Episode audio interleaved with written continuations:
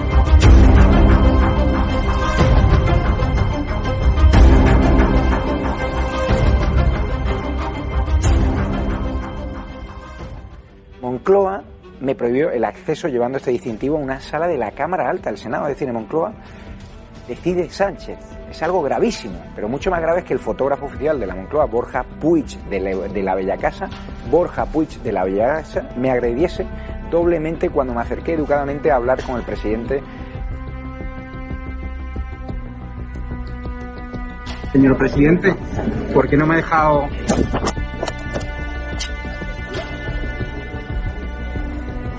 esa agresión? Esa es la última. La última. ¿Yo qué te grabo aquí? Yo grabo al presidente. ¿Pero esa agresión? No, no, voy a la comisaría ahora mismo de aquí.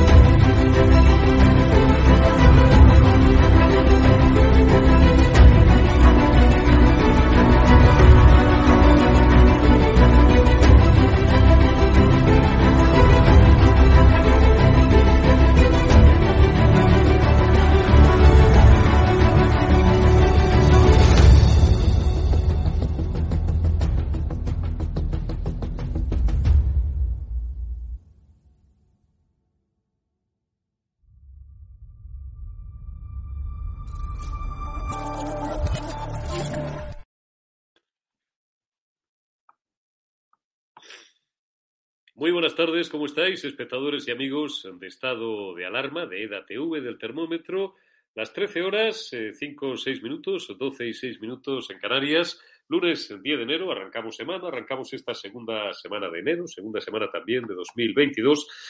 Y la arrancamos, pues, eh, a vueltas con un asunto que lleva entreteniendo al mundo, y lo digo en el sentido más serio de la palabra, porque no es ninguna broma, no es baladí, están en juego nuestros derechos y nuestras libertades fundamentales, encarnadas en este caso no en un ciudadano corriente, no en el frutero de la esquina, con todos los respetos a los fruteros, sino en un auténtico líder mundial, líder del deporte, número uno del tenis mundial, multimillonario, un tipo que, a los ojos del resto de los mortales, que somos el 99,9998% del resto del mundo, podría hacer lo que le da la gana y que, sin embargo, se ve sometido como un títere, lo digo lamentablemente, no como un insulto, sino como una descripción del estado de inanidad en el que se encuentra el ciudadano serbio Novak Djokovic, a un gobierno atrabiliario y que eh, está manifestando una conducta que, en opinión de mm, cientos, no sé si de miles, de millones de personas en todo el mundo, cuando menos es dudosamente democrática. O ir por lo suave, porque prefiero que sean mis invitados, a los que os voy a presentar ahora, los que opinen.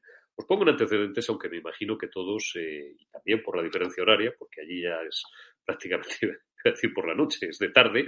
En Australia ya sabéis que es donde tenemos el mayor desfase horario, lleváis eh, siguiéndolo desde hace varias horas. Eh, estábamos pendientes de la decisión de un juez, un tal eh, Kelly, un juez del estado de Victoria, que ha determinado, había determinado, lo ha hecho hace, pues yo creo que ha sido las siete y pico de la mañana, ¿no? Cuando nos despertábamos, pues hace aproximadamente cuatro o cinco horas, que no había indicios suficientes para que Djokovic no pudiera, le fuera prohibido jugar el Open de Australia y que desde luego el confinamiento, la retención, otros preferimos llamarlo el secuestro ilegal al que estaba o al que se había visto sometido en los últimos días por decisión gubernamental en un determinado hotel, no había lugar.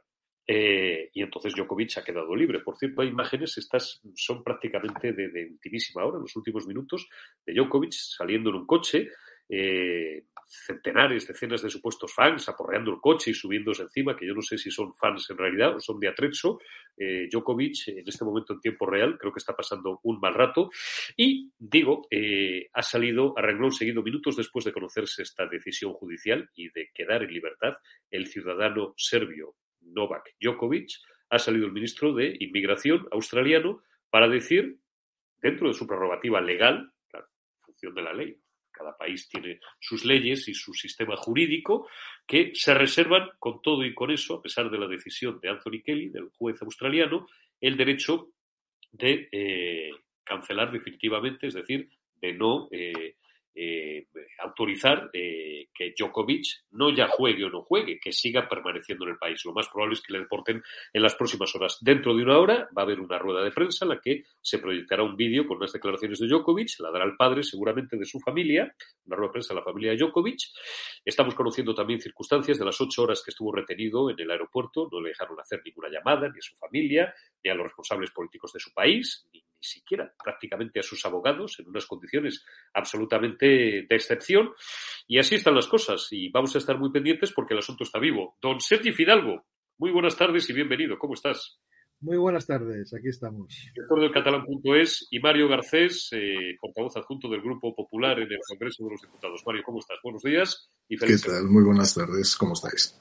Bueno, pues entramos en materia. Eh, si te parece, Sergi, empiezo por ti, por, empezar por uno de los dos. Me da igual. Dame minuto y resultado, como decía el maestro García. Dame sobre cómo están las cosas en un tema que está ahora mismo completamente abierto en canal. Puede pasar cualquier cosa en las próximas horas, aunque lo probable, lo probable, lamentablemente, es que le deporten. Hay gente que ya se está preguntando por qué en un arranque de dignidad la maleta y se va directamente. Bueno, yo creo que todo el mundo se ha pasado de cenada, sinceramente. Mm, por supuesto, el gobierno de, de, Australia se ha pasado de cenada y de hecho ha sido un juez el que ha tenido que poner las cosas en su sitio. Sea, había incurrido en irregularidades de procedimiento, había violado garantías de, de Djokovic y por lo tanto el juez ha hecho lo que tenía que hacer. Ustedes no han hecho las cosas. Está claro que Australia tiene una de las leyes de cuarentena y una de las leyes, digamos, para, para, para entrar en el país por el tema COVID más estrictas del mundo. Por lo tanto, el problema no era tanto la dureza de la ley, sino en cuanto que a Djokovic no se trató con los procedimientos que se tenía que haber tratado. Simplemente se tenía que haber permitido acceder más a su abogado, se tenía que haber, se tenía que haber informado de otra manera. O sea, que simplemente las cosas que se hicieron mal, el juez las ha, las ha resuelto. Por lo tanto, bien. Ahora, Australia como país, el, el, su, su, sus leyes le permiten al ministro vetar la, la presencia de, este, de Djokovic y por lo tanto, a mí mientras las cosas se hagan legalmente, de entrada no me, no me, no, no me, no me molesta. Lo, lo, que me molesta es lo, las cosas como las que dice Macron.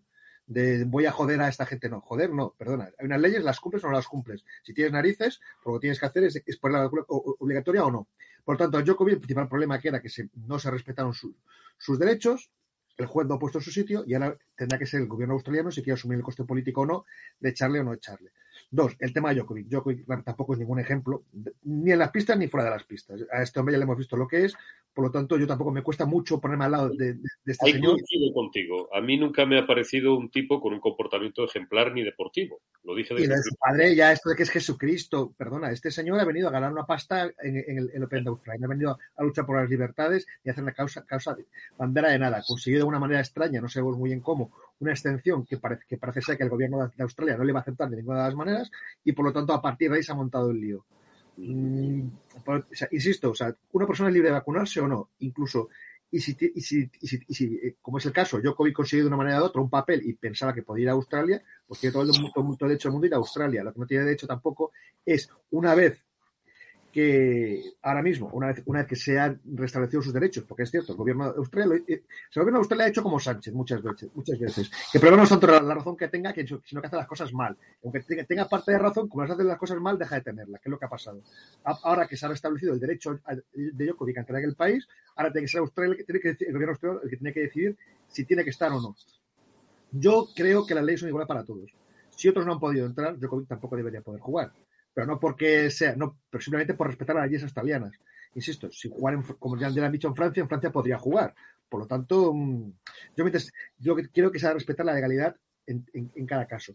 Y, pero, el gobierno australiano ha merecido, ha recibido el correctivo que merecía por su ineficacia. Y hombre, lo de Serbia prácticamente convirtiendo a este señor como si fuera el salvador de la patria, bueno, insisto, no lo sé. Está claro. Bueno, luego hablaremos, si os parece, le dedicaremos un capítulo, si quieras, Homero, al papel de nuestro gran campeón Rafael Nadal en este asunto, en cuyo linchamiento público yo no voy a participar, ya lo digo, ni estoy participando tampoco desde el primer día, aunque en este caso me parezca eh, que está jugando un papel, digamos, desgraciado. Desgraciado papel el que le ha tocado jugar o el que le están obligando a jugar a Rafael Nadal, que si de algo sabemos es de comunicación, y prestamos mucha atención a la comunicación verbal, a la no verbal, a la paraverbal, y notamos cómo no está a gusto nuestro gran campeón con lo que está diciendo, sin esculparle ni un ápice, es decir, porque es un señor mayor de edad, libre responsable, que está haciendo las declaraciones públicas que quiere hacer. Pero esta mañana no me ha gustado nada la entrevista que le ha concedido a Carlos Alsina. Luego entraremos en eso. Pero te pido una opinión, eh, al igual que a Sergi, Mario, digamos con carácter general, eh, tu visión sobre cómo está el asunto en este momento. Fíjate que creo que hay que hacer una reflexión muy general de lo que estamos escuchando, viendo y leyendo en los últimos días y a mí me parece muy grave. Primera afirmación. Australia es un Estado de derecho. Punto. Claro que es un Estado de derecho. Tanto es un Estado de derecho que su sistema judicial ha funcionado y le ha dado la razón al que ha impugnado. Evidentemente es un Estado de derecho. Nos podrán gustar más o menos las reglas, pero Australia es un Estado democrático desde su fundación podrán ser más rígidas, menos rígidas. Podrá haber un sistema de tratamiento de la prevención del, del COVID que sea probablemente exagerado y probablemente extremo, pero desde luego está basado en unas reglas que se han adoptado democráticamente. En segundo lugar, todo el mundo tiene derecho a expresar su opinión. Rafa Nadal tiene derecho a expresar su opinión. Y nadie tiene el derecho a matar ni mortificar en público a Rafa Nadal como cualquier otra persona que opine lo contrario. Es que se está produciendo un fenómeno curioso en este país. Lo digo por España y ahora seguiré con mi reflexión. Ajá. Comenzaron mortificando al Papa. Después comenzaron mortificando a su majestad el rey Felipe VI. Ahora han seguido con Rafa Nadal. Eso sí, hay una serie de youtubers que tienen 20.000 espectadores o seguidores que desde luego por lo visto deben tener razón en todo. Mucho cuidado cuando empezamos a estigmatizar a todo el mundo. Y al final lo que colocamos es en el altar a gente que no tiene ni puta idea de nada. Y lo digo claramente porque me estoy empezando a cansar. Por supuesto que Australia es un Estado de Derecho, como España es un Estado de Derecho. Y ahora voy a eso. Claro que hay leyes que no me gustan. Claro que hay normas que no me han gustado absolutamente nada durante la pandemia. Claro que casi todo lo que hace el Partido Socialista no me gusta. Pero de ahí a llamar a la insumisión, me parece de una gravedad extrema es colocarse fuera del sistema.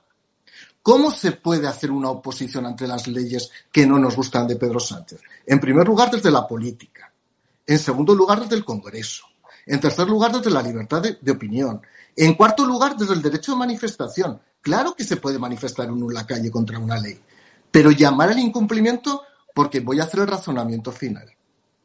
Si realmente hay aquí un partido político en este país que decide qué es lo bueno y qué es lo malo, que me lo diga ya, para declarar en qué normas me tengo que declarar insumiso y en qué reglas no me tengo que declarar insumiso. Por ejemplo, cuando hay un límite de velocidad en una autovía a 120 por hora, ¿lo incumplimos también? ¿Me tiene que decir un partido político cuáles son las normas que son dictatoriales? Cuidado con entrar en este juego. Y se está entrando de manera muy fácil. E insisto, me parece, muy preocupante y lo vuelvo a decir. Mira, yo podré tener más o menos simpatías por el Papa. Yo soy monárquico parlamentario puro y respeto mucho a la Casa Real. Yo evidentemente respeto a Rafa Nadal. Pero claro, que haya algún Bindundi, y lo digo ya muy claro, con 40.000 seguidores que se dediquen a despotricar, como se dice en Aragón, contra el Papa, contra el rey Felipe VI y contra Rafa Nadal y contra todo lo que se percibe, porque le ponen 40.000 me gustas, 40 hooligans, me parece que alguien está perdiendo la razón en este país. Pues, eh, como decía mm, el clásico, no puedo estar más de acuerdo con usted, señor Garcés, porque además, sobre todo en esto último que ha dicho, por no entrar en, el resto de consideraciones, eh, que como ya las has dicho tú, y además eh, a, mí cada vez me corresponde menos opinar, porque me dicen por ahí en más sitios que hablo demasiado y que debería limitarme a lo mejor más a dar paso y a pulsar la, la opinión de los entrevistados, el hecho de que haya un partido político, uno, sea el que sea, de un extremo u otro, de todo el arco parlamentario, el que dicte y además normalmente suelen ser los que más se llenan la boca con la palabra libertad. El que dicte eh, como Epicuro, el ser de lo que no son, de las, el hombre es la medida de todas las cosas. Eh, en este caso, el partido, y estoy pensando en uno determinado, eh, es la medida de todas las cosas, del ser de las que son y el ser de las que no son, a mí me aterra. Por eso tengo dicho que de aquí a un año si Dios quiere, a lo mejor me voy a Portugal. Me hago residente fiscal hasta en Portugal y hago programas de YouTube o, o, me voy a la playa porque ya necesitamos muy poco para vivir. Vamos a escuchar a Rafael Nadal, eh, en un contexto, os lo voy a decir, vamos a ver, diez minutos le he dedicado esta mañana a Carlos Alsina, no ha sido una entrevista larga, era una entrevista en la que no estaban cómodos ninguno de los dos. A mí no me ha gustado la posición de Nadal y os voy a decir por qué, porque le noto incómodo en un papel que le están, tengo la sensación, pero a lo mejor mm, interpreto de manera equivocada, no creo, porque llevo 30 años dedicándome a esto. Está eh, forzando un papel que alguien le ha sugerido y que no debería haber llevado tan, eh, tan, tan a rajatabla, ¿no? Pero era evidente que estaban incómodos eh, los dos en el, en el papel que les había tocado. Alsina le ha hecho una entrevista, como las de Victoriano Fernández Asís, ministro alcance y contenido de su visita, y ministro no es menos cierto que, ya sabéis, aquel celebérrimo entrevistado al franquismo, y Nadal, pues bueno, eran preguntas tan abiertas que ha dicho lo que ha tenido oportuno y conveniente y punto. Se está extrayendo un titular de Nadal, que en mi opinión no es correcto, porque, eh, bueno, pues Nadal ha dicho que le gustaría que Djokovic no jugara. Coño, es que el papel lo aguanta todo, pero si tú oyes el corte de Nadal y lo vamos a oír ahora, lo dice en un contexto socarrón, un poco de broma. Hombre, ya sabéis cómo Rafa Nadal, a mí lo que más me gustaría, como deportista, claro, no tener que enfrentarme a Djokovic. Así tengo un rival de entidad o un rival de peso, pues menos al que, al que disputar y tal. Pero es verdad que se está produciendo un hinchamiento de quien durante 25 años. Ha sido la leche, ha sido un gran campeón y tal, y ahora, desde hace 72 o 96 horas, es eh, el villano mundial. Y esto me entristece mucho de este país y en general de la mayoría. Vamos a escuchar a Rafael Nadal. Djokovic, la decisión judicial que dice se le devuelve el visado, se le devuelve el pasaporte, dice el juez, tiene todo el derecho a competir en el abierto. ¿Qué te parece? Pues me parece perfecto. Al final, eh, totalmente eh, correcto. Eh, nada más. Al final, si, si la justicia es la que tiene que, que hablar en este caso, ¿no? Y yo, pues, eh, siempre soy un defensor de la justicia en, en, todos, en todas las causas, ¿no? Al final se monta un circo eh, alrededor de de muchas historias, pero bueno, eh, más allá que, que, pueda o no estar de acuerdo en, al, en algunas cosas eh, eh, o no con, con, con Djokovic, eh, sin ninguna duda que eh, la justicia ha hablado y, la ha hablado que, que tiene el, el, derecho a participar en el Open, en el Open de Australia y, y realmente creo que es lo más justo que lo haga si, si es que así ha sido resuelto, ¿no? Y así parece que ha sido, o sea que en este caso, eh, toda la suerte para.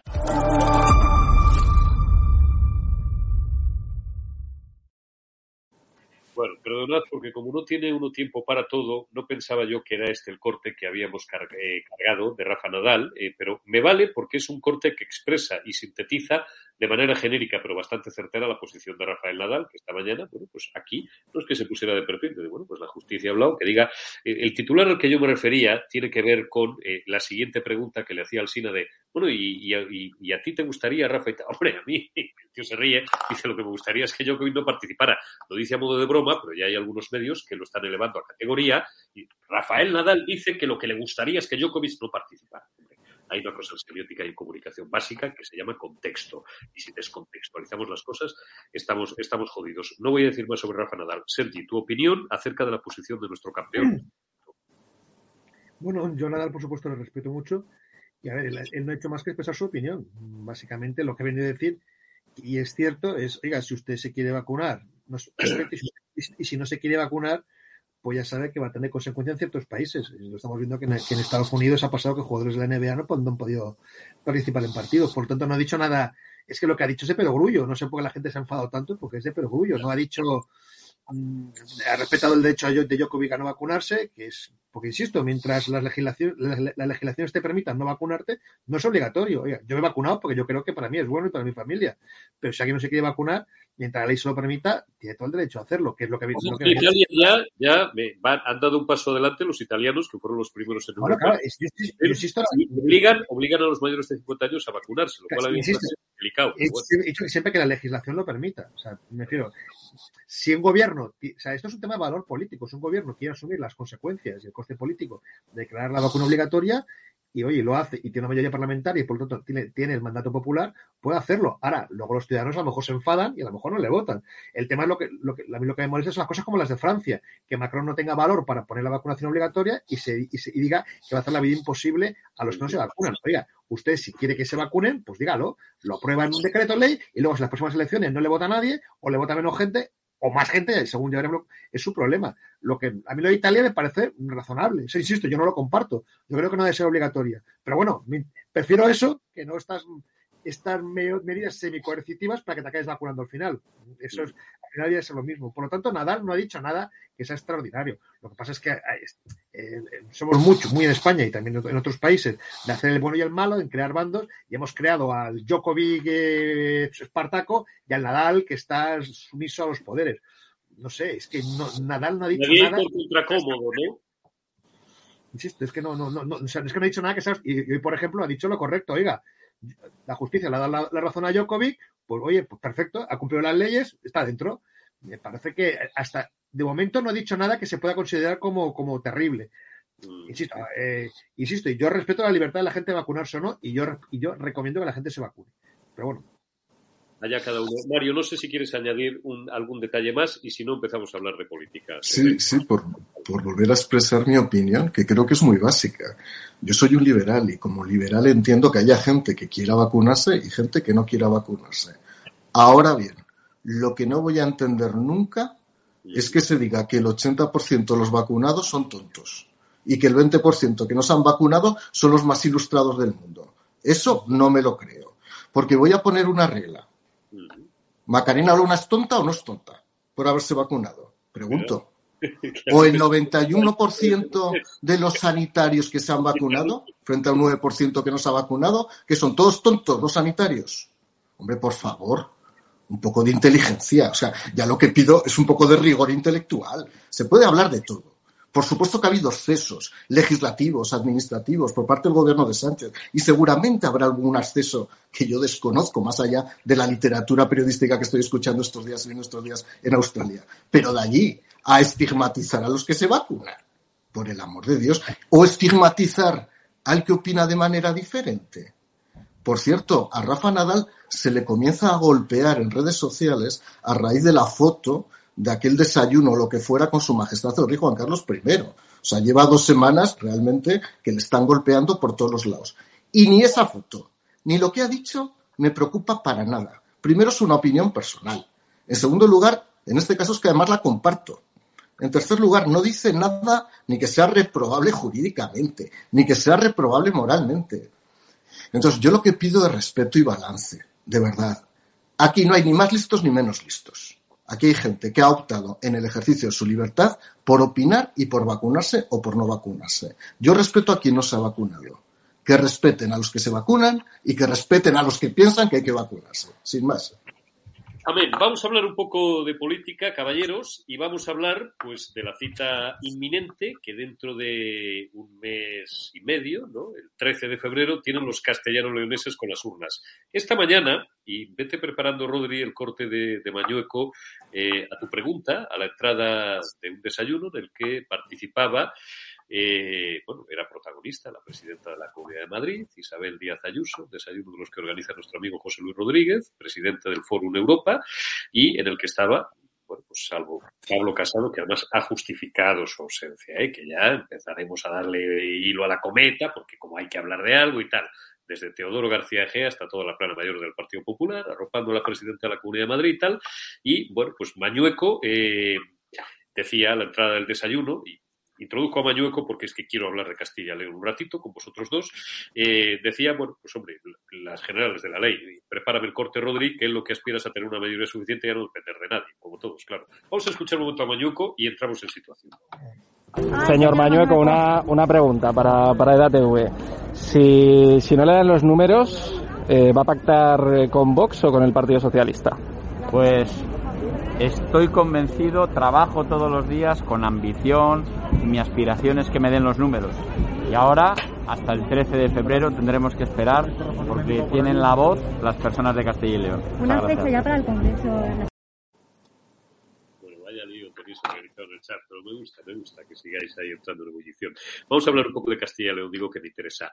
Hoy eh, publica, bueno, yo con lo que ha dicho es básico, es decir, eh, bueno, yo he conocido algún político bastante eh, torpe que partía ya, eh, estoy pensando en uno, no hace tantos años, que partió una campaña electoral diciendo, explicando con quién le gustaría más pactar o no.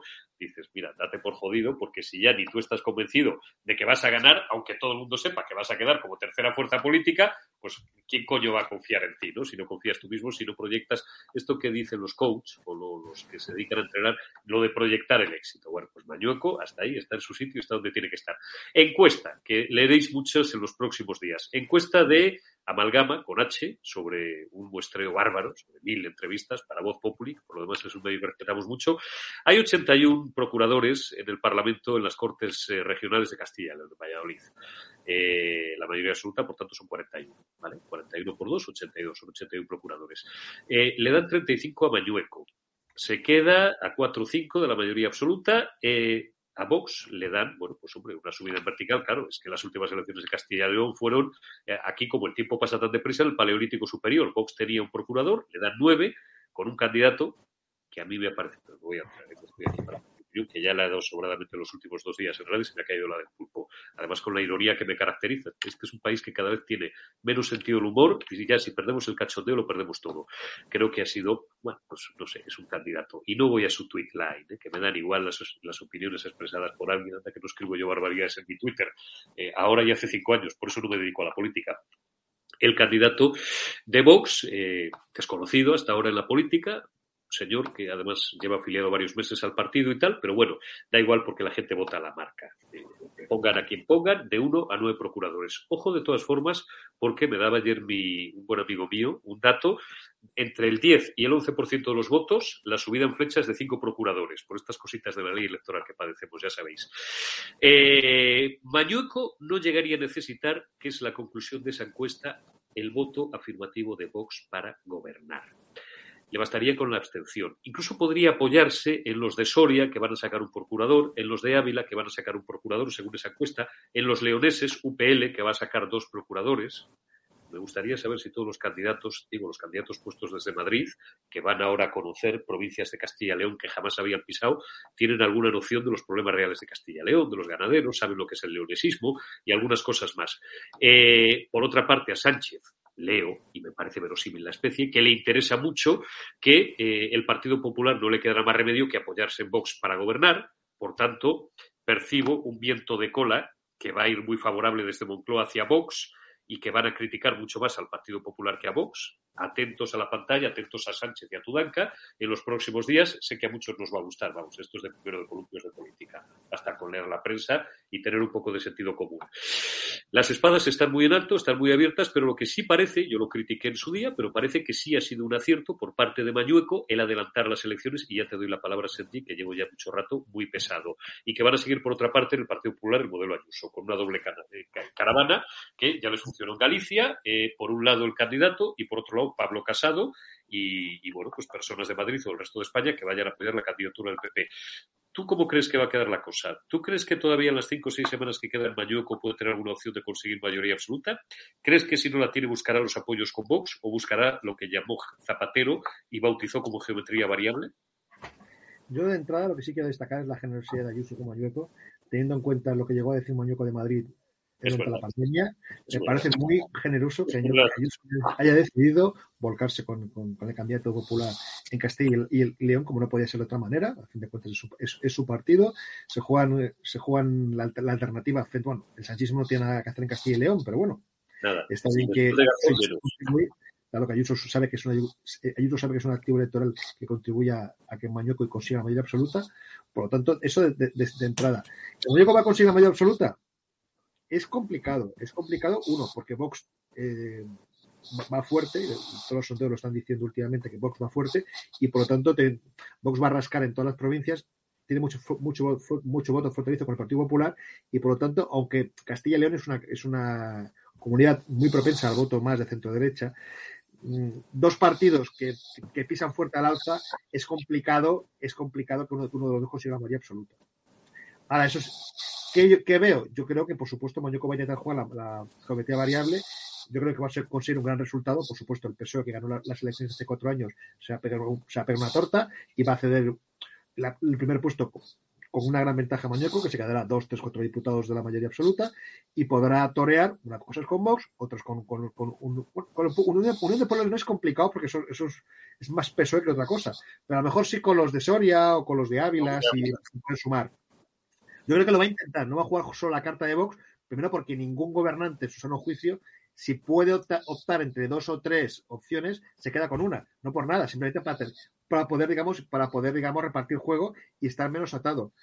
Otra cosa es que mm, debería año plantearse si quiere tener, si quiere tener un gobierno estable, entonces sí que debería a lo mejor pactar con Vox, pero yo no creo que vaya a jugar esa carta. Yo creo que va a jugar a ver si se acerca al máximo posible y si con los otros partidos, pues una vez, una vez es con Vox, incluso, incluso tengo yo que alguna para las grandes cosas de esta, las grandes em, temas de la región, intente incluso pactar con el PSOE para bueno, mañana jugar una carta de, personaje central. Pero insisto, esto será, esto será entre los cuatro años de una legislatura que Mañeco sin duda va a ganar y va a gobernar. Yo, Mario, que me considero un castellano leonés pata negra, porque los zamoranos somos como los de Bilbao, podemos hacer donde nos salga de donde nos dé la gana. Eh, recuerdo que en Castilla León, en la línea de lo que dice Sergi, el PSOE ha gobernado un ratito por la tarde. Mi paisano Demetrio Madrid, un rato, hasta que le hundieron la vida con un pufillo de una empresa textil que tenía en Zamora, y, luego un accidente llamado José Constantino Nalda, que era una buena persona, pero que como político era un excelente tenista. Eh, después ha gobernado siempre el Partido Popular, José María Aznar, que deciros, Juanjo Lucas, Jesús Posada. Eh, bueno, pues Castilla-León eh, es territorio conquistado en principio por el Partido Popular, Manon Trompo de todas formas, porque, eh, y tú formas parte de la dirección eh, nacional del partido, eh, se van a volcar y harán bien desde su punto de vista porque todo el mundo lo va a tomar como una suerte de primarias, porque también están empezando a sonar otra vez tambores de posible anticipo electoral. Bueno, lo que está pasando en Castilla y León, la verdad es que puede ser el avance de lo que ocurra en el resto de España. ¿no? Pero vamos a ver, hacer un poco el mapa total de cómo han ido evolucionando los partidos políticos en los últimos meses en Castilla y León. La desintegración prácticamente absoluta de ciudadanos y la recuperación de ese voto y ese espectro sociológico por parte del Partido Popular, el mantenimiento y ascenso del Partido Popular, un importante avance de Vox, que yo estoy de acuerdo contigo, yo no voy a analizar las condiciones personales y políticas del candidato de Vox. Ahora pido una vez más que por favor la trituradora de Twitter no nos mate a todos. ¿eh? Porque hay cosas que ni dichas hace 10 años tienen un pase. Ni dichas hace 10 años. Porque uno puede cometer un error un día.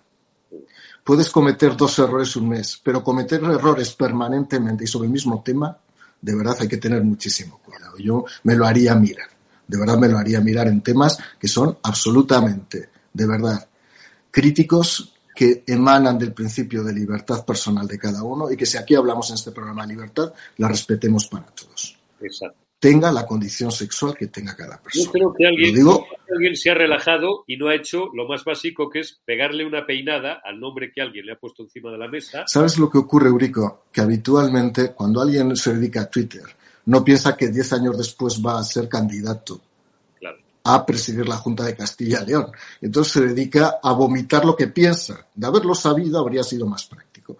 Pero esto al final es lo que pasa. Yo lo que pido es moderación en las redes sociales, porque estoy viendo por parte de todo el mundo, por parte de todos los partidos políticos, digo de todos, de verdad que se está convirtiendo en un sumidero absoluto. Luego el Partido Socialista efectivamente es un territorio de una gran desafección. Nunca han encontrado un candidato pues que nunca han encontrado un gran candidato. Yo podría decir que incluso hay algún líder local, incluso algún alcalde con el que yo he tenido relaciones institucionales, que no es malo, pero no consiguen encontrar un candidato general que pueda cubrir la totalidad del territorio. Y el PSOE se está deshinchando primero, porque hay efectivamente una tendencia a la baja en todo el país y en segundo lugar porque sigue sin encontrar su sitio el Partido Socialista en Castilla y León, que por cierto tiene algún personaje también con algunas declaraciones dantescas y recurrentes y algún alcalde de alguna gran ciudad. Entonces, ante esta situación que ha hecho Mañueco, pues una declaración como hace cualquier candidato que está a punto de tener mayoría absoluta, es no decir con quién puede pactar pues si está a punto y está a cuatro o cinco procuradores de poder conseguir la mayoría absoluta, callará e intentará conseguirlos hasta el final. Sergi, ¿tú crees que, porque el otro día bueno, ya va repitiéndolo varias veces Pedro Sánchez, decía mi amigo César Calderón, que suele dar en la Diana, es uno de los tíos con, el ojo más afinado que conozco desde hace muchos años, dice, ojo, Pedro Sánchez está volviendo a reafirmar con un especial énfasis que hasta el 2023 eh, las van a seguir verdes todos los demás, con lo cual, preparaos para el 2022. Tú puedes adelantar las elecciones por varias razones, no siendo la menor de las cuales no el hecho de que pienses que vas a coger en calzoncillos, con perdón, a todos tus contrincantes, sino el hecho de que cuanto más dilates o retrases o prolongues la agonía, puedes perder más. ¿Tú crees que si el Partido Socialista se pega una soberanísima bofetada, como parece que así va a ser, y más después de las declaraciones del ministro comunista Garzón, que han levantado un pie de guerra y con toda la razón agricultores y ganaderos, no solo de Castilla y León, sino de toda España, ¿Sánchez podría plantearse un adelanto electoral? A ver, aquí hay una cosa muy clara. O sea, tú, estás, tú estás hablando desde un punto de vista lógico de una organización. Es Castilla y León, el PSOE pierde diputados y por lo tanto el PSOE se plantea para detener la sangría de votos, pues venga, vamos, vamos a presentarnos porque igual perdemos, pero perdemos de menos y podemos recuperarnos de aquí a cuatro años mejor. Pero hablamos de Sánchez. Si Sánchez puede, tiene la posibilidad de perder Moncloa, lo que no va a hacer es que para que PSOE de aquí cuatro, cinco, seis años pues se recupere mejor, él dejar de ser presidente del gobierno. Él va, a él va a apurar todo lo que pueda porque él sabe que si apura hasta el 2023 es presidente del gobierno y va a ser presidente de turno de la Unión Europea con toda la gloria que esto le puede traer para luego, gloria entre comillas, entiéndanme, para su futura futuro profesional fuera de, fuera de la presidencia del gobierno. Solamente habría una posibilidad que, sería que Sánchez adelantara las elecciones, pues cree que las va a ganar mejor, no porque las va a perder peor, no las va a perder un poco menos. Por lo tanto, solamente Sánchez la va a adelantar, si, no, sé, si coincidiendo con las andaluzas o con las autonómicas o con lo que fuera, él piensa que él va a sacar un resultado que le va a permitir estar en Moncloa, pero porque esté la, la caída libre, pensar que así va a perder menos y que por lo tanto, oye, pues en vez de quedarse a, a 20 diputados de la Moncloa se quedará a 15, no, si se va a quedar fuera de la Moncloa, él no va a convocar jamás aunque el PSOE segunda. Eso tenerlo muy claro. Por lo tanto, yo, aunque hay una nata, dirán que no, son, sus, elecciones, que Castilla León siempre ha mandado a la derecha, que, que Partín que si patatar, buscará 20.000 excusas para no disolver. Él no va a disolver mientras no tenga seguro que va, puede ganar y seguir en Moncloa. Es que es clarísimo. A mí lo que me llama la atención, Mario, y he planteado de forma recurrente la pregunta en los últimos meses, eh, en esta mesa, a esta hora y por la noche a veces también cuando me ha tocado a distintos contertulios, ¿qué más tiene que pasar en este país? Porque yo todas las encuestas que leo ya salimos de Castilla y León y elevamos el foco a lo general, al panorama general de España. ¿Qué más tiene que pasar en este país? Porque con independencia de las fluctuaciones, al final, no sé si es en virtud de esta ley electoral, a ver si antes de morirme veo, veo, veo superada o veo, o veo cambiada o veo no sé, renovada, porque me parece que desde luego le hace un flaco favor eh, a, la ciudadanía española porque no refleja la realidad, no confiere la misma importancia al voto de todos los españoles en función de dónde provenga este voto, etcétera, etcétera y tal. Pero digo, aparte de que la ley electoral para mí ya es un claro motivo desde hace años de distorsión de los resultados electorales, no digo de la democracia, porque es la que hay, con lo cual la tendremos que aceptar, volvemos al concepto de Estado de Derecho, pero para que, digo, para que millones de españoles se aprenden el burro, porque yo lo que sigo viendo es un Parlamento dividido y todas las encuestas coinciden cinco arriba, cinco abajo, ¿qué más me da la suma de estos frente a la suma de los otros? Y seguimos en 160 y tantos contra 170 y tantos, 180 contra 160 y muchos, 170. Es como si en este país la cerrilidad estuviera instalada y el tío que nace del Barça se muere del Barça. ¿Debo abandonar toda esperanza, como, como decía Caronte a los, que le, a los que le pedían que le pasara en la barca? Fíjate, Eurico, en este país de la transición, la izquierda esencialmente ha conseguido asentar dos grandes bloques, que es la izquierda y lo que no es la izquierda. Eso que nosotros somos la derecha liberal, pero ellos han querido hacer una especie de bloque anti-izquierda. Y eso ha acabado cuajando. Ha acabado cuajando. Hay gregarismo de izquierda que pase lo que pase no va a votar a la derecha.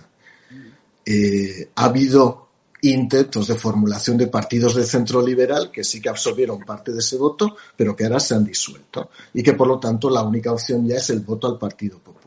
Y ante eso mucho votante de izquierda no está en disposición de hacerlo, pero una especie, insisto, de juliganismo, de juliganismo sociológico. A partir de ahí, el siguiente problema es la memoria de pez sociológica que tiene España, que es a lo que juega Pedro Sánchez. Pedro Sánchez, y lo decía Sergi, apuesta por la presidencia de la Unión Europea porque tenga un efecto repercusión positivo los fondos comunitarios en España, de manera que la economía crezca de una manera un poquito más estable a lo que está creciendo ahora, que no está creciendo de una manera robusta, y sobre la base de eso tirar. Y en tercer lugar, Pedro Sánchez sabe que su problema fundamentalmente ahora es Unidas Podemos y parte sus socios. O sea, yo estoy convencido que Pedro Sánchez, cada vez que Garzón hace unas declaraciones, es como si le clavaran cuatro banderillas. Yo, vamos, eh, tonto no es. ¿Qué ocurre? Que se lo tiene que quitar. ¿Y cómo se lo está quitando? Mediante la promoción emergente de una figura como Yolanda Díaz, que deberá acabar con esa izquierda que realmente se ha tirado al monte, amateur, y que tiene un conocimiento de la política muy limitado y que hace mucho daño desde luego, al gobierno de este país. ¿Cómo hacerlo? Pues ya lo está haciendo, intentando encubrir, encubrir, encubrir y encumbrar a otro personaje como es Yolanda Díaz, que genere otra formación política más afín, más soft y que le permita de alguna manera liderar un proyecto con personas más moderadas desde el punto de vista de la izquierda. Él está jugando. Y la cuarta jugada, evidentemente, es crear una plataforma de España vacía, que no sabemos si son de izquierda, de derecha, de centro, medio pensionistas, pero que son España vacía, con el objetivo simplemente de dividir el voto y de conseguir parte de ese voto de descontento de centro y de izquierda que podría luego sumar con ellos como hizo Teruel Existe. Esas son sus cuatro jugadas. Y a partir de ahí él van viendo cuáles son las encuestas. Estoy de acuerdo con Sergi. Si él viera mañana que tiene la opción de gobernar, convocaba mañana, porque él es un tacticista. Él le da igual el interés de este país. A él lo que le interesa es la encuesta que le van dando diariamente sus chicos y sus chicas para ver en qué situación está. Y si en un momento, insisto, se produjera esa opción, que nadie descarte que evidentemente convocaría. Hoy por hoy no lo va a hacer porque no lo ve. Hoy es jugar con fuego. Hoy la opción, eh, hoy seguramente se calcinaría, el fusible saltaría. Pero si en un momento determinado ve que se consolida su intención de voto y que se asienta la opción de Yolanda Díaz como aliado posible más los eventuales aliados periféricos, que nadie descarte que convocaría elecciones. Es patética, Mario, la portada y Sergi. la portada de hoy del país, hay una información debajo con una encuesta que van suministrando por entregas y tal. La firma la, firma la compañera, eh, la firma Elsa García de Blas, que dice que, según la encuesta que hacen 40 DB, o no sé cómo se llama, el instituto este de opinión del que bebe ahora el país, eh, por primera vez uno de los grandes mantras de la derecha, dice Elsa García de Blas, una información muy objetiva y una lectura de la encuesta, por otra parte, encargada ad hoc, muy neutra, eh, se ha roto ese mantra de que la derecha gestiona mejor que la izquierda, que eh, hay un 22% frente, un 22,4 frente a un 21,1% españoles. ¡Wow! Que piensan que el PSOE y Podemos ha gestionado mejor económicamente también la pandemia, Sergi, y que las perspectivas de recuperación económica y de un manejo inteligente de los fondos europeos son mucho mejores con el PSOE y con Unidas Podemos. Bueno, están intentando, pero esto es, esto es como, como el torero aquel que decía, no, no, si no quiero que habléis bien de mí, casi es mejor que ni habléis, que me va a venir mejor. Eh, tienen que estar muy nerviosos cuando, cuando encargan este tipo, de, este tipo de cosas para libelos, y lo siento mucho, como el país, en lo que se ha convertido el país. Bueno, es que el país, es que es el problema, el problema del país es que tú lo has dicho, parece ahora más un panfletillo que otra cosa. O sea, el país, con lo que ha sido el país en España, que, bueno, insisto, teniendo su línea editorial, de izquierdas, por lo tanto, ha sido un gran periódico, ha sido un gran periódico. Y ahora les informaciones y, le dices, bueno, chavales, ¿qué os ha pasado, no? Bueno, ha quedado para eso, ha quedado para, recordemos cuando la época de Torreblanca y en la época, cuando era un periódico más o menos serio y le, decían a Sánchez las verdades, en lo que se ha quedado ahora, que se ha quedado alfombría de Pedro Sánchez. Bueno, mm, vale. Si quiere, si, si, alguien se quiere creer esa información, que se la crea. Si alguien se quiere creer esa encuesta, que se la crea. Oye, todo el mundo es libre. También hay gente que cree en los platillos volantes. Por lo tanto, yo no voy a, no, voy a ser yo quien, quien le quite ilusión a esa gente que piensa que Pedro Sánchez está gestionando la economía de manera brillante, Unida Podemos. se ha visto la gran gestión de la economía que ha hecho Unidas Podemos con esas declaraciones tan maravillosas que sin duda alguna van a propulsar al sector cárnico español en todo el mundo. Esto es, bueno, pues es, terrible. Mario, te dejo, te dejo que abroches a mí. Bueno, en nuestros círculos privados, pues todos eh, nos manejamos con gente de todos los colores, de todos los olores y de todos los sabores y tal.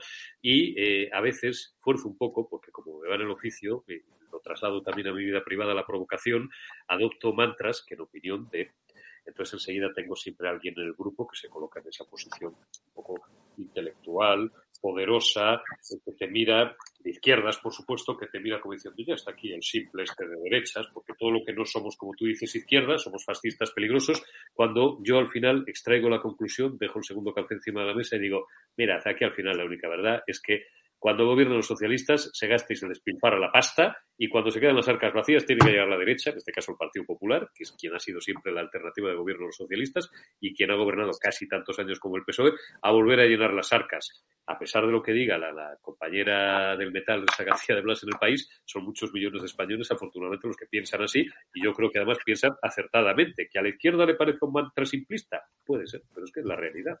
Ha pasado ya dos o tres veces en la historia de la democracia en España. No, no, he leído el artículo del Salvo, voy a leer por curiosidad, porque tengo cierto aprecio personal incluso, pero bueno, a veces evidentemente se decanta emocionalmente por lo que se decanta. ¿no? No, no, lo voy a leer, no, le tengo, aprecio al Pero vamos a ver. Eh, aquí una vez más hay que distinguir, y voy cerrando, entre hechos y percepciones. España es el último país de todos los países de la OCDE, ojo, no de Europa, de toda la OCDE, y lo dice la OCDE, no lo dice el portavoz adjunto del Partido Popular.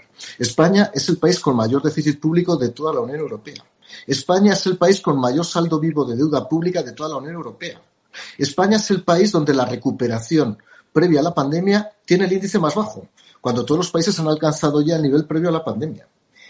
Entonces, claro, si todos los datos son así, en España hay 12 millones de personas en umbral de pobreza o próximos a la pobreza. 12 millones, un, una cuarta un cuarto por ciento de la población. Esa es la realidad.